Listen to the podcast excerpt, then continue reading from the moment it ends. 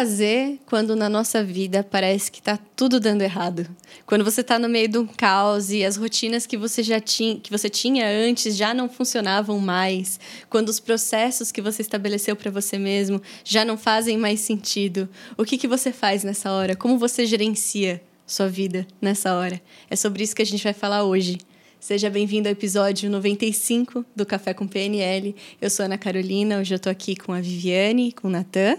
Olá, pessoal, sejam todos muito bem-vindos. Olá, pessoal, sejam bem-vindos a mais um episódio aqui do Café com PNL. E hoje a gente vai falar sobre o livro O Lado Difícil das Situações Difíceis, de Ben Horowitz. Ele é um livro de gestão, essencialmente, tá? Ele conta a história dele dentro do mundo de tecnologia. Ele foi dono de grandes empresas nesse ramo, no Vale do Silício, ele é muito conhecido. E ele já quase faliu várias vezes ao longo do processo. E ele fala que a maior parte dos cursos de gestão ou livros que você vai encontrar por aí, eles ensinam os gestores a agir em momentos de paz. Só que a maior parte do tempo de um empreendedor, ele não está em momentos de paz, ele está em momentos de guerra, em momentos de crise, em momentos de caos.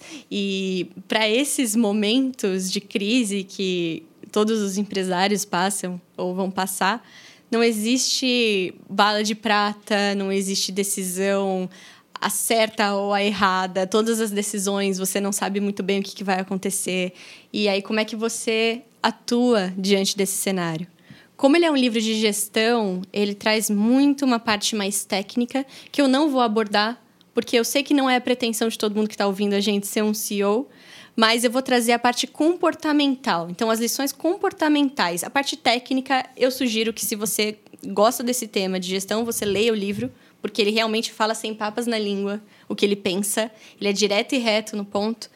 Mas, de forma geral, eu trouxe aqui os ensinamentos da parte comportamental para você ser o CEO da sua vida, uhum. que começa por aí. Existem vários e vários e vários conceitos aqui dentro que você pode usar na sua vida e não só na sua carreira dentro do empreendedorismo. Então, se você gosta desse tema, se você acredita que em algum momento você já passou ou vai passar por alguma situação assim, fica até o final curte o vídeo, se inscreve no canal e envia para aquele amigo que você sabe que vai gostar pra caramba, que gosta de alta performance, que gosta de desenvolvimento pessoal, que eu tenho certeza que ele vai ficar super feliz em saber que você lembra dele e que você trouxe esse conteúdo para ele também. Se você está nos ouvindo pelos, pelas plataformas de áudio, lembra de dar cinco estrelas para a gente, seguir a gente por lá também. A gente fica super feliz quando a gente sabe que que vocês estão curtindo e que vocês vieram pelo podcast. Vamos lá, então. Vou dar um breve histórico para todo mundo conhecer esse autor antes da gente entrar nos ensinamentos. Então, um breve histórico dele. Esse cara é um desenvolvedor de software, ele muito conhecido no Vale do Silício. Ele trabalhava na Netscape, que foi uma das empresas que começou a criar os navegadores de internet que a gente tem hoje em dia. Antigamente, só as grandes empresas tinham acesso mas a gente não tinha acesso à internet. Então, esse foi um dos caras que trouxe o acesso à internet para o público em geral. Ele, a Netscape também foi uma das responsáveis por criar o JavaScript, o SSL de, de, segurança e os cookies que você aceita toda vez que você entra no site. Foi esse cara que criou também. Ele saiu da Netscape quase falida, foi construir o primeiro sistema de nuvem que a gente tem. Sabe quando você fala, ah, tá na nuvem, tá no Drive, alguma coisa desse tipo? Esse cara criou, criou uma empresa chamada Loud Cloud, que foi uma das primeiras também nesse ramo de nuvem. Quase faliu, aliás, faliu, pegou é, um, um, pedaço do software que ele tinha criado para usos internos ali da empresa, que, que não era de nuvem, e transformou em uma outra empresa que também quase faliu, que era a Opsware, e depois é, conseguiu dar a volta por cima, vender a empresa. E hoje em dia ele é, era né, consultor de grandes nomes aí dentro do Vale do Silício, inclusive o Zuckerberg, do criador do Facebook. Então, esse é o histórico dele. Ele quase faliu várias vezes por decisões que ele tomou também, mas também por eventos externos sobre os quais ele não tinha controle. Por exemplo, a bolha das .com, que foi quando diversas empresas dentro da área de tecnologia faliram todas de uma vez. Ele perdeu todos os clientes dele. E durante todas essas milhões de vezes que ele perdeu todos os clientes dele ao longo desse processo, ele sempre deu a volta por cima e aprendeu uma lição. E essas lições que ele compartilha dentro desse livro, como ele deu a volta por cima. Então ele sabe o que ele está falando, né? Moral da história. Eu Viveu, separei, né? É. Eu separei alguns ensinamentos que eu tirei de, dele contando essa história. O primeiro é o seguinte: ter para quem telefonar quando tudo dá errado. Ele fala que na época que ele estava nessa Loud Cloud, que é a empresa de nuvem que ele criou, é, ele tinha um membro do conselho que era o Bill Campbell. Ele era inteligente, ele tinha um histórico na área, isso é importante, né? Se eu pedir conselho para uma pessoa que de fato fez alguma coisa. E ele estava disposto a ajudar. E ele fala assim: olha, não carrega o peso inteiro sozinho. Eu sei que a responsabilidade da empresa é sua. Isso não significa que você vai ter que carregar o peso sozinho. E aí eu lembrei muito do que a Viviane fala, né? Do que você fala quando você fala que quanto mais a pessoa cresce na carreira, mais sozinha ela fica. É, é realmente, ela fica sozinha porque ela não tem como mais dizer para um colaborador que ela está em dúvida, né? Ele está um cargo de CEO lá em cima, ele não tem o direito, né, de, de errar. Então ele acaba ficando isolado, sozinho para tomar decisões. E aí é muito ruim. Quando você estava falando disso, ter para quem telefonar, me veio na cabeça pensar em ter mentores, né? Eu acho que quando você tem um mentor que possa te ajudar, é, eu gosto muito de fazer assim: é, se eu tenho um mentor, eu já vou lá e pergunto. Se o mentor não está disponível, eu, eu penso assim: como essa pessoa faria para resolver esse problema? Eu, eu, eu procuro pensar como a pessoa pensaria. O meu sistema aqui vai me ajudar a buscar uma resposta diferente, né? O cérebro ele ele funciona assim, ele busca né? outra estratégia. Então ele vai buscar uma, uma estratégia diferente que não seja a sua. Mas eu gosto muito de mentores porque o mentor vai te dar soluções que você ainda não enxergou, né? Sim, e você consegue também tirar um pouco do peso que aquela decisão faz, que, que gera estresse, né? E, e tudo mais. Sem dúvida. É isso. É, além disso, no, em momentos de caos na vida, e não só na empresa, mas de uma forma geral, um segundo ensinamento muito legal que eu puxei aqui é: se você tem que engolir um sapo, engula por inteiro de uma vez. Isso teve um momento que eles conseguiram levantar um dinheiro com investidores e tava crise das .com ainda, ninguém estava gerando lucro, todo mundo estava parando de investir nessa área, e esses investidores resolveram ir contra a corrente e investir neles. Só, só que a previsão de receita que eles tinham feito foi muito, muito, muito, muito abaixo do que aconteceu. Eles precisavam avisar os investidores disso. E aí ele perguntou: Poxa, será que eu devo mostrar para eles uma meta de receita menos audaciosa? E aí depois ir, depois, daqui a seis meses, abaixar um pouquinho mais, daqui a seis meses, abaixar um pouquinho mais, até chegar no valor que eu acho que é para não assustar o meu investidor, jogando logo uma realidade que foi bem abaixo da esperada, ou eu já jogo na lata a realidade que foi abaixo da esperada. E aí o contador dele falou: Poxa, você vai ser criticado de qualquer jeito, não importa o que você faça. Se você jogar essa meta abaixo e depois for abaixando, você vai ser criticado várias, várias vezes, vezes, ao longo do processo, mas ser criticado você vai. É melhor uma vez só, né? É, então, é, a partir do momento que você vai redefinindo a sua meta várias vezes, você perde a sua credibilidade. Enquanto se você já mostra real, é transparente, já fala na lata, olha, o problema é esse aqui, é isso aqui que a gente está vivendo, a gente não conseguiu bater, o que eu acho a partir de agora é isso. Pelo menos você mantém sua credibilidade. Então, se for para engolir um sapo, seja transparente e já mostre o problema de uma vez. E essa é uma coisa, isso me marcou, né? Porque na época que eu trabalhava em consultoria, era assim, muitas vezes eu procrastinava ter que pedir alguma coisa para alguém, porque eu sei, eu sabia que isso ia de alguma forma atrapalhar a rotina daquela pessoa, ou eu tinha medo de falar que alguma coisa que a gente tinha feito não tinha dado o resultado que a gente esperava, que a gente ia ter que mudar de rumo. E quanto mais você atrasa, quanto mais você procrastina para mostrar a real para a pessoa, tipo, oh, não funcionou, pior fica, porque menos tempo você tem para resolver. Exatamente. Poxa, você tem um problema, Você vai procrastinar por, por medo do que a pessoa vai achar de você. Menos tempo você tem para resolver o problema e reverter esse quadro. E a pessoa manter a credibilidade em você. Uhum. Então, quanto mais você espera, pior é. E por isso que isso marcou muito para mim. Porque foi uma coisa que eu passei na pele e eu tive muita dificuldade. Não é, não é trivial, né? Senão não seria o lado difícil das situações difíceis. Exatamente. É isso aí, Carol. Bom, um próximo ensinamento aqui é... Ele começou, teve uma época quando estava pensando que ele ia falir, que ele não sabia o que fazer. Ele diz que ele odeia aquela pergunta: "Ah, o que, que pior poderia, o que de pior poderia acontecer?" Porque ele fala que ele ficava com ansiedade e o pior que ia acontecer para ele era um cenário horroroso, que é ele ter que demitir a empresa inteira. E ao invés disso, ele se perguntava: "O que eu faria se a gente fosse à falência?" Porque assim ele consegue pensar na estratégia. Ao invés de pensar no que pior que pode acontecer e você pensa no que, quando você fala o que eu faria se a gente fosse falência, você pensa no como. Na estratégia. Então você joga para o como. E aí a segunda pergunta, né? Ele levantou um monte de coisa que ele faria se ele se ele fosse falência, um monte de estratégias para tirar a empresa daquilo ali. Poxa, será que não existe um jeito de fazer isso sem eu ir à falência, então? Se eu já levantei todas essas ações que eu tomaria, se alguma coisa de errado acontecer, será que eu não consigo tomar essas ações agora, antes da empresa ir à falência? Na própria primeira pergunta, ele já gera ação. Na primeira pergunta, ele já começa a gerar ação. Se você pensar, o que, eu faria se eu fosse à falência? Ele já põe você em movimento. A hora que você se coloca em movimento, é, é, pode ser que dê certo aquela estratégia ou não. Mas deu certo, ótimo, comemora. Não deu certo, o que, que eu aprendi com isso? Essa é uma grande oportunidade de desenvolver o que em mim uma nova competência e vamos embora. Eu acho que a primeira pergunta já, já resolve muito do problema, né? É, isso que você está falando também.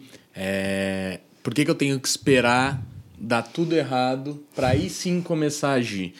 É, o ser humano, ele ou foge do negativo ou ele vai em busca do positivo. E geralmente as pessoas esperam o negativo chegar, a água bater ali, para aí sim sair de lá. E isso vai gerando uma situação cada vez pior, porque pode ser que chegue uma hora que a água está batendo tanto que você não consiga se levantar rapidamente. Então, essa maneira que ele pensou é como que eu faço para já seguir o positivo, mesmo que o negativo não venha? Uhum. Para já se colocar em ação em busca do positivo, né? É, tem muita gente que tem dificuldade de tomar decisão na vida por medo de falhar. E aí, quando você pensa, tá bom, mas o que você faria se isso acontecesse? E você executar aquela ação, pronto. Não acontece mais. Uhum. Você está seguro, você pode tomar decisão tranquilamente na sua vida. Isso não só na parte da carreira, que é o que ele foca aqui, mas em qualquer outra área da vida, qualquer outra decisão. Poxa, eu, vou, eu sigo nesse relacionamento, o que, que vai acontecer, o que, que não vai? É, tem alguma ação que impediria que isso acontecesse? Será que é melhor eu prestar atenção em algum ponto que eu não estou olhando, antecipar essas coisas, ao invés de deixando, que nem Natan falou, a bomba explodir no futuro. Acho bastante interessante para tomada de decisão é você colocar prós e contras, né? O que, que eu ganho, o que, que eu perco fazendo isso aqui? E, e sempre ir para ação, não tem como. Se você não agir, né? aliás, a predisposição do coaching é se você quer entender, haja. Você só vai aprender se você agir. Pode ser que você tenha um, bom resultado ou não. Das duas formas você aprendeu, né? Você se desenvolveu. Então, quando ele faz essa pergunta aí, ele se colocou em movimento, está certíssimo. É. Um, um, outro ponto também que ele reforça bastante é você assumir a responsabilidade pela sua vida. Ele fala de nada, se eu, por exemplo, se eu falisse, né, de nada adianta dizer que o ambiente econômico estava péssimo. Estava mesmo, mas de nada adianta a empresa vai falir do mesmo jeito. Você falando que o ambiente está péssimo. Não adianta culpar, terceirizar, é, justificar, não adianta. E, ou se que ele recebeu maus conselhos. Isso não vai evitar que vai os funcionários resolver. fiquem sem emprego. Uhum. Com maus conselhos ou não, os funcionários continuam sem emprego. Ou seja, moral da história, ninguém está nem aí uma excelente desculpa para o seu fracasso não impede que os investidores percam dinheiro, que as pessoas fiquem sem emprego, ou seja, assuma responsabilidade. Não, não foi você que causou aquele caos na sua vida ou na sua empresa. No caso dele, foi a bolha lá. Mas ele vai ter que assumir a responsabilidade. Isso entra muito em QA, que eu queria que vocês explicassem melhor, porque vocês trabalham com isso. É, eu, eu você está falando responsabilidade na própria linguística da palavra. Se a gente pegar a palavra responsabilidade, o que quer dizer? Habilidade de resposta. Quanto mais responsável você for, mais hábil você está para responder, para resolver as situações. A gente sabe que hoje a gente fala, sabe que existe o QI, que é o quociente de inteligência, e antigamente quem tinha QI alto se dava muito bem porque não era a era da informação, então quanto mais você armazenava informação, mais inteligente você era, mais você se destacava. Aí quando a gente entrou na era da informação, onde todo mundo conseguia pegar informação, é, começou a se desenvolver o QE, né, o quociente emocional porque eu não detinha mais todas as informações, eu não era capaz de ter todas as informações. Então, eu dependia de você para me passar uma parte da informação, então eu tinha que ter uma inteligência emocional, que é a capacidade que me dá de me relacionar com os outros. Então, eu tive, tive que desenvolver inteligência emocional, tive que desenvolver o QE, que é o consciente emocional. Muito bem. Só que a gente sabe, como o livro diz, que a gente é testado, um bom, um bom CEO, ele é testado se ele é bom ou se ele é ruim, não é na hora que está tudo, na, o barco está na, na, na, na, em, mar, em, mar, em mar calmo. Ele vai ser testado quando o barco virou, ou o tempo virou, ou o mar está tá totalmente revolto. Então, aí a gente sabe que hoje o grande, o CEO é aquele que tem QA desenvolvido, que é o consciente de adversidade, é a capacidade que a pessoa tem de lidar com a adversidade. Então, quando a gente fala de QA, e eu, eu gosto muito do coaching de adversidade exatamente por isso, porque ele desenvolve maturidade. Porque a gente sabe quais são os padrões de quem tem QA alto e quais são os padrões de quem tem QA baixo. Quem tem QA baixo, que não tem, não sabe lidar com a adversidade, a, a pessoa é imatura, automaticamente ela é imatura. Ela sendo imatura, o que, que ela vai fazer? Aconteceu um problema, ela vai começar a terceirizar, ela vai, ela vai ter, culpar, ela vai justificar. E a gente vê isso muito em pessoas, por exemplo, você dá um feedback, a pessoa justifica. Ela terceiriza, ela culpa o outro. Ah, não, é porque fulano é porque não me entregou isso, a é tempo, então o meu é, trabalho. É, é só que o é problema minha, aconteceu. É, então, o problema está ali. Ela não traz a responsabilidade para ela, mesmo que não fosse a culpa dela, mas ela nunca traz a responsabilidade para ela. Agora, quem tem que ir alto, ela faz o contrário. Aconteceu um problema, ela também não foca no problema, ela vai focar na solução. Como eu vou resolver isso? Então, a capacidade de pensar diferente do, de quem tem que ir alto e quem tem que ir abaixo. Quem tem que ir alto vai direto para a solução. Quem tem que ir abaixo fica focando no problema. Sofre em cima do problema, ela vai culpar, ela vai terceirizar, ela não sai daquele, daquele ciclo de ficar pensando no problema. Às vezes até já resolveu o problema, mas está pensando no problema ainda, entendeu? Então, isso é a uhum. diferença. Uhum. É, aqui, naquele livro As Vantagens da Diversidade de Paul Stoltz, ele fala muito sobre isso. Né? Até que né, gosta. Até ama esse livro. É, a Viviane sempre fala, né? Eu fico brincando que ela sempre fala. Fala. Eu, eu gosto, porque eu gosto muito. Quando eu li esse livro, a primeira vez eu não gostei. Eu não sei se não estava na época de eu ler o livro. Eu falei, ah. Aí, quando eu passei um perrengue, eu fui ler o livro As Vantagens da Diversidade. Aí ele fala exatamente sobre isso. É, é um, é um, é um um, rapaz que, que escala, alpinista. um alpinista, que ele é cego. E ele começa a descrever como que ele fez para conseguir chegar nos altos, é, nos mais altos né, é, topos, sendo cego. E ele, fa ele começa a descrever esse caminho dele e ele descobre, ele faz uma analogia entre. É, é em, em cima disso, ele fala assim que tem muitas pessoas que vão ser é, é, desistentes, né? são os desistentes.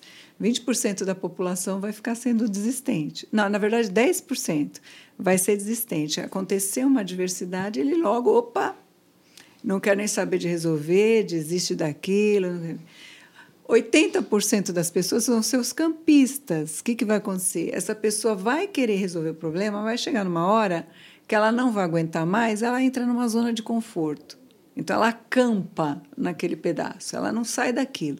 E 10% são os alpinistas, são aquelas pessoas que vão passar por eh, reveses, vão passar por adversidades, mas elas vão até o fim, até resolver. Então, ele, esse livro fala muito sobre isso, que tem muito a ver com esse livro, né? quando a gente fala de de adversidade, mas a gente sabe que realmente quem vai ter sucesso não é pessoa que sempre teve as coisas fáceis, tudo na mão, tudo resolvido, porque essa pessoa não foi obrigada a ter um sistema de pensamento para resolver problema.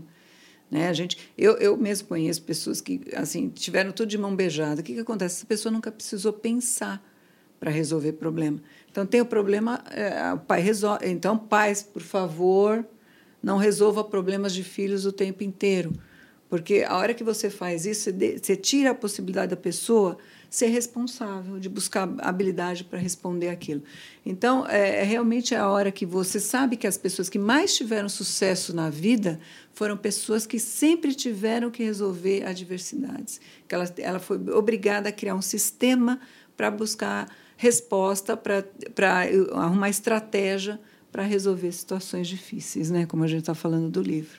Com certeza. A Viviane falou tudo de QA. É, eu brinco com essa, com essa parte que ela sempre fala, né? Ela sempre fala do alpinista, do campista, do desistente. Mas realmente é o que ela falou. A, a grande maioria, se não todas as pessoas que hoje a gente considera pessoas de sucesso, pessoas que são grande referência nas áreas que elas trabalham, nas áreas que elas atuam, são pessoas que passaram por adversidades e tiveram a habilidade de passar por aquilo, achar a resposta rápido, achar a estratégia rápido e assim reverter. A gente vê, por exemplo, o Silvio Santos. O Silvio Santos quase quebrou com o Banco Pan-Americano, voltou mais forte. Então, diversos exemplos a gente vê por aí. E é muito importante isso que você, a Viviane, está falando, de responsabilidade.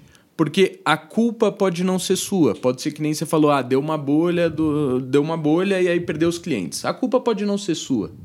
Legal. Mas a, a responsabilidade você tem de sair daquela situação, de entender qual é o problema e buscar estratégias para sair aquilo. Por que, que você tem que ter essa responsabilidade? Porque só você vai responder por qualquer decisão que você tomar na sua vida. Mesmo, Mesmo quando a decisão for se omitir. Então, deu uma, um problema, uma crise, deu alguma coisa que não é a sua, não veio da sua ação ou da sua omissão, se você não tomar uma ação ou você se omitir frente a essa situação, aí a culpa vai ser sua. Porque você não tomou a responsabilidade por essa situação que você passou. Exatamente. Uma, uma das coisas que vocês falaram que me remeteu também a um pedaço que é uma parte mais técnica desse livro que ele estava falando. Poxa, faz sentido eu trazer alguém de fora, para algum gestor de fora para minha empresa, para ele agir, trazer um CEO de fora de repente. E aí ele bate muito nessa tecla que é o seguinte: não é porque o cara é um bom CEO, vai, você contrata um, um, bom CEO em tempos de paz, que significa que ele vai funcionar na sua empresa. Porque ele não tem o preparo. E aí você fica pensando, como assim o CEO não tem o preparo? O CEO ele está naquela posição, como assim ele não tem Naquela preparo? Naquela empresa. E não, ele fala, não é esse preparo, é o preparo emocional. Ah, sim. É diferente você pegar uma pessoa que passou muito, muito, muito perrengue. Porque quando você está nessa posição, não, não vai ser o preparo técnico que vai te tirar de uma situação ah, é assim. É, é, o preparo emocional. O CEO precisa, se você quer se tornar CEO, se você quer crescer na sua carreira, você precisa ter o preparo emocional. Você tem que ter inteligência emocional. Ele fala, se você traz um, um, uma pessoa de tempos de paz para gerir sua empresa, não vai funcionar. Não é porque ele não tem preparo técnico é porque ele não tem o preparo emocional para lidar com estresse e para conseguir tomar decisões rápido, assertivamente, sobrevivendo ao estresse dia após dia até a crise passar. E é aqui que entra. E, e aí, a, a, por isso que, assim, é um dos motivos de eu ser apaixonada pelo DL, é isso. Ele vai te dar esse preparo. Então, se você quer crescer na carreira, se você quer acelerar esse processo sem ter que passar muito perrengue na sua vida real, você pode treinar de outras formas esse preparo emocional para que quando você chegue nessa posição, você não chegue só com a parte técnica, mas você chegue também com a, com a vivência. Com a vivência do emocional muito bem treinado e muito bem equilibrado. Exatamente. E o DL te coloca nessas posições. Ele vai te, lógico, num ambiente propício para isso. Ele te coloca em situações em que você vai precisar decidir. E aí, nessas situações, você vai treinar seu emocional para isso. E aí, Exatamente. quando você chegar na sua vida do dia a dia e te colocarem nessa posição, você vai ter o preparo que é o preparo que ele fala nesse livro, que não é o, o preparo técnico, mas é o preparo para você enfrentar situações estressantes, você já vai ter isso muito bem desenvolvido, porque você já vai ter treinado antes. É, quando a gente fala de DL, né? A gente fala DL, DL, a gente está tão acostumado a falar DL, mas o que quer dizer? Desenvolvimento e liderança. E o que, que é liderança? Liderança ela tem dois focos: execução de tarefas e gestão de pessoas. Um líder, para ser um bom líder, para ser um, um líder de excelência, ele tem que ter esse desenvolvimento técnico, ele tem que executar bem tarefa e ele tem que gerir bem pessoas. Então, ele tem que ter o desenvolvimento técnico e o desenvolvimento de, pessoal de autoconhecimento. Só que o líder ele não se perde no desenvolvimento técnico, porque até ele chegar num cargo de liderança, ele foi treinado tecnicamente. Mas ninguém ensina a pessoa a se desenvolver emocionalmente. Isso não é ensinado na escola, na faculdade, no MBA, em lugar nenhum. É, hoje, ainda gatinhando, a gente vê as universidades começarem a pensar em inteligência emocional, graças a Deus, porque não se forma um, um líder só com desenvolvimento técnico. Ele pode ser super hábil, mas quando ele estiver numa situação difícil, não é isso que vai definir o, o sucesso que ele vai ter para resolver o problema. O que vai resolver o problema é a capacidade que ele tem de gerir as emoções dele frente a estresse, é, adversidades, é, obstáculos. E não deixar passa... isso respingar na equipe. Exatamente. Que é um grande ponto da inteligência emocional também. Além de você olhar para suas emoções, é, olhar é você gerenciar a emoção, é, do outro, a emoção do outro. Para que a, a, a, equipe inteira não entre num estresse, num desespero, que aí você não vai conseguir tirar nada do lugar. Se a equipe. Se você de, a, deixar a sua equipe entrar numa situação de desespero, aquele negócio não, não, não sai do lugar. Não, e se então, você, como CEO, tiver perdido, você imagina o resto? Como que vai ter se não tiver um direcionamento? É. Né? Não tem como não. Então, se você é, quer eu acredito que quando você estava falando aí né, de colocar um, uma pessoa de fora numa situação de, de, de, de uma situação difícil na empresa, eu não faria isso nunca. Eu não faria. Por quê? Primeiro, a pessoa não entende da, da sua cultura. Por mais preparado que seja um CEO externo, ele não está na sua cultura. Segundo, que ele pode não é ter a ausência emocional, que eu acho que é um bom ponto, né? Ele pelo menos ele não está impactado emocionalmente, mas ele não vai saber resolver exatamente como você. Eu, talvez eu usaria essa pessoa como um mentor. É, mas não colocar na um situação. Olho externo. É um no, olho externo, se talvez. Você, se você é empreendedor, fundador, e você quer tomar essa decisão, aqui nesse livro ele fala quando chamar e quando não chamar. E ele passa os prós e, prós e contras, tá? Aí uhum. você decide o que é melhor para sua empresa. Ele dá os dois lados. É, existe pró e então, existe contra, é, sem dúvida. Ele, ele vai dizer quando faz sentido e quando não faz sentido. Mas voltando aqui para a parte comportamental. Vamos lá. É, fechando né, a ideia. No, no meu modo de ver, se você quer crescer na sua carreira, faça DL, cara. Não tem. Não tem como. A pessoa, porque é inteligência emocional. É inteligência emocional que você vai precisar mesmo. Carol, sabe o que eu penso às vezes? A gente fala, eu que convido muita gente a fazer DL, não me canso de fazer isso e não vou me cansar nunca. Eu penso assim, quando a gente fala autoconhecimento, inteligência emocional, isso está muito longe das pessoas, elas não entendem o que, que é isso? Elas acham que elas não precisam disso, porque é algo muito distante. Autoconhecimento é você conhecer os seus comportamentos, você ter consciência das tuas ações e dos teus comportamentos, para que a partir dessa consciência você conseguir gerir os melhores comportamentos, os comportamentos que vão te eh, gerar resultado, os comportamentos que vão te levar à conquista dos seus objetivos, os hábitos que você precisa desenvolver para chegar no, no, ponto B, no seu estado desejado, no, no seu objetivo final. E também inteligência emocional. Eu, eu tenho batido muito nessa tecla. Inteligência emocional, quando você não tem, você gera um monte de comportamento indesejado. Quando você não tem inteligência emocional, quando você não é, gerencia uma emoção, ela gera comportamento indesejado. Medo. Quem tem medo? O que, que acontece com quem tem medo?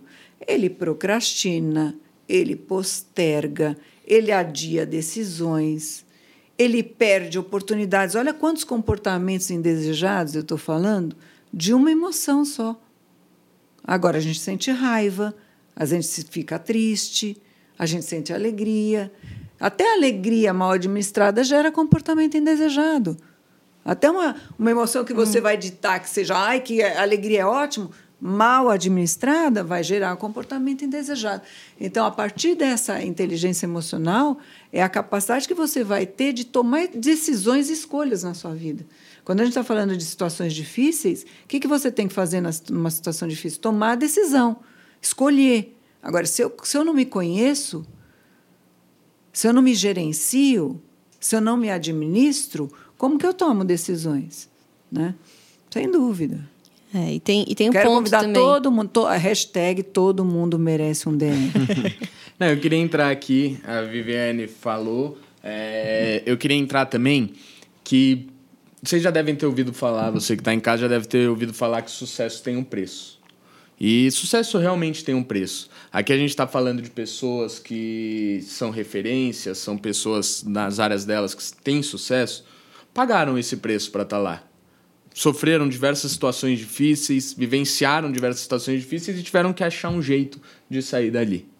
E com isso gerou uma gerou uma vivência, gerou uma aprendizagem e o que há delas é alto porque conseguiu passar por isso e conseguiu ficar, é, resolver esses problemas que apareceram, essas situações difíceis que apareceram.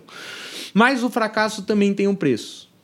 Você que passa por uma adversidade e não faz nada, isso dá um pre... isso tem um preço. A Viviane estava falando aqui. Geram diversos comportamentos e reações indesejadas. E o preço disso, de ter esses comportamentos e reações indesejadas, é você viver uma vida conformada, uma vida que você é, não é a vida que você sonhava, não é a vida que você esperava, mas ah, foi o que deu. Foi aonde eu cheguei. Eu estou batendo um pouco mais pesado, mas para você ter essa consciência. No DL, como a Carol falou muito bem aqui, você vai aprender num ambiente propício para isso, porque é um treinamento, não é uma palestra, não é um curso, é um treinamento. Então você vai viver situações que vão gerar comportamentos e reações suas que são as mesmas que você tem aqui fora no mundo real. E aí você vai ter consciência dos comportamentos e reações. Aqueles comportamentos e reações que estão legais, estão agradáveis, estão trazendo um resultado legal para sua vida. Aqueles comportamentos que podem melhorar e aqueles que precisam melhorar. Só que você só vai ter consciência disso se você viver. Se você tá lá num ambiente propício e viver essa experiência. E aí, tendo consciência, você pode mudar para aí sim ter a vida que você merece, que é a vida que você sonha, que já sonhou um dia. Então, e você que já tem uma vida boa, você vai poder potencializar a sua vida. Potencializar aqueles recursos, aquele, aquelas ações, é, comportamentos e reações que estão trazendo um resultado legal. Você vai potencializar isso para ter uma vida melhor ainda do que você imaginava. Então, com certeza, eu deixo o convite para fazer o DL. É, realmente é mudar de vida. É um final de semana que muda vidas. Nesses mais de 20 anos, já transformou mais de 180 mil vidas. Então, eu deixo o convite para fazer o DL. Bati um pouquinho mais pesado, mas eu acho que foi, é necessário. Sim. Parece que você leu minha mente, porque eu ia falar exatamente isso. Não é uma palestra, você sentadinho, que você vai aprender a gerenciar suas emoções. Você vai aprender a gerir suas emoções quando você coloca em prática. Quando Vivendo. você é colocado em vivências que te fazem perceber aquilo que você está fazendo com a sua vida. Então, fica aí o convite e, bom, a segunda coisa que você também leu o meu pensamento é o próximo ensinamento, que é o sucesso tem um preço. Ele não fala assim, ele fala que numa situação que eles estavam passando, eles iam ter que mudar o produto inteiro em 60 dias para conseguir salvar a empresa. Ele falou: olha, 60 dias. Galera que trabalha comigo, vocês vão precisar chegar cedo e vocês vão precisar sair tarde. E durante todo esse processo eu vou estar junto com vocês. Eu vou ser o primeiro a entrar, e o último a sair. Mas eu preciso que vocês façam isso por 60 dias. Tem um preço. As coisas não vão sair. Ah, fazer corpo mole. Ah, as coisas vão. Estou, estou cansado. Nesse momento. Deixa a vida levar. Não, nesse momento não pode. cansado ou não cansado. Você vai ser o primeiro a entrar e o último a sair. O, o filme que eu passo no coach, né? Que ele fala no, na situação de guerra. Né? E eu, eu falo isso quando estou falando sobre liderança. E ele fala: eu serei o primeiro a pôr o pé na, no, no, no, campo, campo, de, de batalha, batalha, e o último a sair. Não deixarei ninguém para trás, vivo ou morto. É, isso é um exemplo de liderança forte, onde você se coloca como exemplo. Não adianta falar faça o que eu falo, mas não faça o que eu faço. Isso não é liderança. Liderança é fazer faça o que eu faço e eu vou te ensinar a fazer. Porque também não é faça o que eu faço e deixa a pessoa sem aprendizado nenhum e sem direcionamento. Né? É, liderança é exemplo, como a Viviane falou. Liderança é exemplo. Isso aí. Um outro ponto muito interessante, quando eles precisavam conseguir mais clientes, afinal eles tinham perdido toda a receita deles, eles precisavam de clientes novos e não estava saindo do lugar, não estava saindo do lugar de jeito nenhum. Até que ele chegou num momento, olhou para a reunião que eles tinham, que era reunião mensal. Em toda reunião vocês me mostram tudo que a gente está fazendo. Ah, estamos fazendo isso, estamos fazendo aquilo, mas e se a gente fizer a pergunta contrária? Se a gente está fazendo, fazendo, fazendo e a gente não sai do lugar, por que, que a gente não faz a pergunta o que nós não estamos fazendo? Perguntas de estratégia. Eu adoro. O que, que eu tenho que fazer que eu não estou fazendo? E a pergunta inversa. O que, que eu tenho que deixar de fazer para realizar esse objetivo? Então, são perguntas de estratégia. É a hora que a gente põe a cabeça para pensar, para virar uma ação nova, né? É, sem dúvida, ele está certíssimo. Né? O que, que eu não estou fazendo que eu tenho que fazer? E não só, e não só na empresa, para você sair do lugar, de repente, quando você está empacado, mas até, por exemplo, na dieta. Em né? tudo. Quando você está empacado na dieta e você não sai do lugar, né? Aquela massa muscular ficou estagnada. O que, eu não estou fazendo, que eu tenho Poxa, que fazer? Que, às vezes a gente fica tão pensando, ah, é porque eu estou fazendo isso, estou fazendo é, aquilo. Que tá bom, mas o que, que você não está fazendo? e você deveria estar. É. A partir daí, talvez você encontre o gap, que é aquilo Sempre que está te impedindo você vai de... achar uma estratégia, uma ação nova quando você faz essas perguntas, não tem dúvida. Pergunta uhum. é o que é o cerne da, da do, do, do, comportamento humano, é fazer perguntas para que você possa refletir. O que é refletir? Fazer, é, é pensar novamente, repensar. Uhum. Aí, quando você faz uma pergunta, a pessoa tem que pensar de uma forma diferente. Quando ela pensa de uma forma diferente, ela age com uma nova estratégia. Então, Aí, quando você está estagnado e está em crise, parece que não sai daquele buraco, talvez sejam essas perguntas que a gente passou em, em vários desses ensinamentos que eu puxei aqui. Tem alguma pergunta que te tira daquela situação. Essa Mas é uma aí delas. que tá. Aí, se a pessoa não tiver inteligência emocional, que a gente está batendo na tecla, o que, que vai acontecer com essa pessoa? Não vem nada na minha cabeça. Eu não sei mais no que pensar. Não tenho nenhuma ideia. Por quê? Porque a pessoa não, não, ela entra num círculo vicioso. Ela vai buscar as mesmas ações, os mesmos comportamentos, e ela vai repetir as mesmas. E aí não sai. Faz sentido. Faz sentido. A pessoa fica naquilo e não, ela fica não ciclando, consegue olhar o problema ciclando, de fora. Ela não consegue olhar de, um, é. de uma, um outro ponto de vista. Né? Um, um, outro ensinamento que ele fala, que eu achei muito legal, porque ele é muito parecido com o que o Lincoln falou no nosso primeiro episódio. Para quem não conhece, o Lincoln é um empresário, dono da maior consultoria de importação da China. E ele conta no episódio que ele fala que um dos, uma das coisas mais importantes para ele, quando ele foi fazer DL, depois quando ele foi fazer practitioner, é o acreditar. Quando você está construindo uma empresa, é simples isso, né? Mas é, é, o, que, é o que te tira. Ele fala: quando você está construindo uma empresa, você deve acreditar que existe uma solução. Mesmo que a chance seja pequena de você encontrar, sempre é possível mais uma jogada. Quando você acha que não tem mais o que fazer, sempre dá para dar mais uma jogada. Se você conseguir sobreviver até a próxima jogada, talvez no dia seguinte traga alguma solução que no dia de hoje parece impossível. Então, sempre há, ah, é a questão de acreditar. Ele bate muito na tecla disso e o Ben Horowitz também nesse livro bate muito na tecla do você tem que acreditar que existe uma solução. Para você chegar no dia de amanhã, numa situação de crise que você vai ter que viver dia após dia mesmo, você chegar no dia de amanhã e ter alguma outra solução que você não imaginava hoje. Sem dúvida. Tudo começa pela, pela, pela intenção da gente. e tudo se determina pelo nosso né? espírito. Mas é por aí mesmo. É acreditar e agir, né?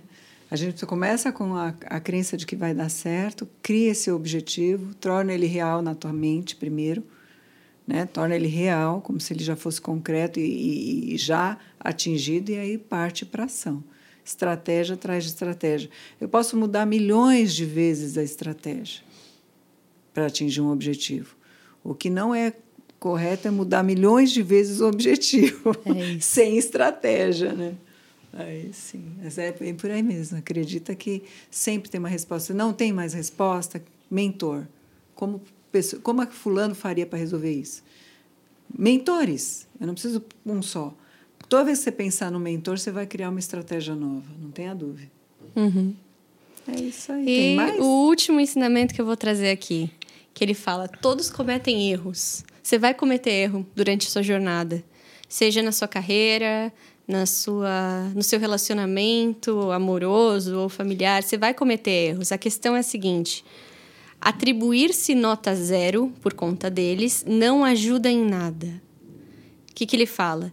Levar isso para você e fazer isso bater na sua autoestima, como se você fosse uma pessoa ruim, e se martirizar e se torturar por conta do erro que você cometeu, não vai ajudar a resolver o problema, primeiramente, e só vai te colocar numa posição de baixa autoestima que vai é, prejudicar cada vez mais o andamento do que quer que seja que você faz. Então ele fala: olha, todos cometem, todos cometem erros, atribuir-se nota zero não vai fazer com que as coisas mudem, muito pelo contrário, né?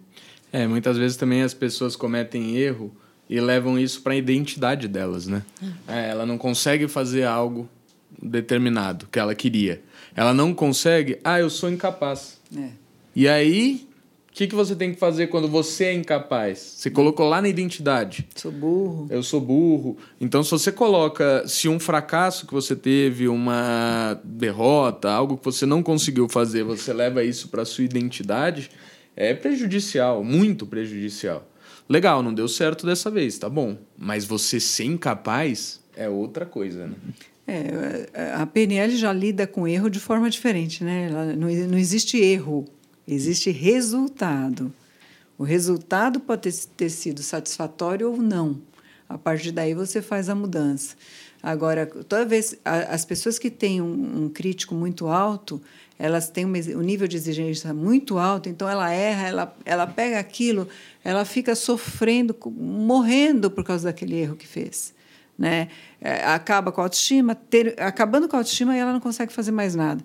As pessoas carismáticas, elas pegam um erro e automaticamente elas pensam como que elas vão fazer diferente da próxima vez. Né? Então, elas não levam o erro como uma coisa pesada, elas, elas levam o erro como uma parte da aprendizagem do desenvolvimento dela, natural. Né? Então, é a forma de. Tudo que a gente está falando é forma de pensar. Eu posso pegar o erro para me destruir, ou eu posso pegar o erro para me edificar. Ó, a partir de, de agora, eu vou fazer de uma forma diferente. Assim, esse não deu certo, esse caminho não deu certo, eu vou fazer esse. Sem dúvida, é hum. importantíssimo. Inclusive... Dá nota zero nunca, por favor. Inclusive para hábitos alimentares, por exemplo, existe um estudo que ele diz, né, uma pessoa ela tem um plano para seguir e aí ela desliza naquele plano, vai, ela dá uma jacada na dieta. Ah, pronto. As pessoas que levaram isso para o pessoal e ficaram se martirizando, elas tiveram mais dificuldade em voltar ao hábito alimentar saudável.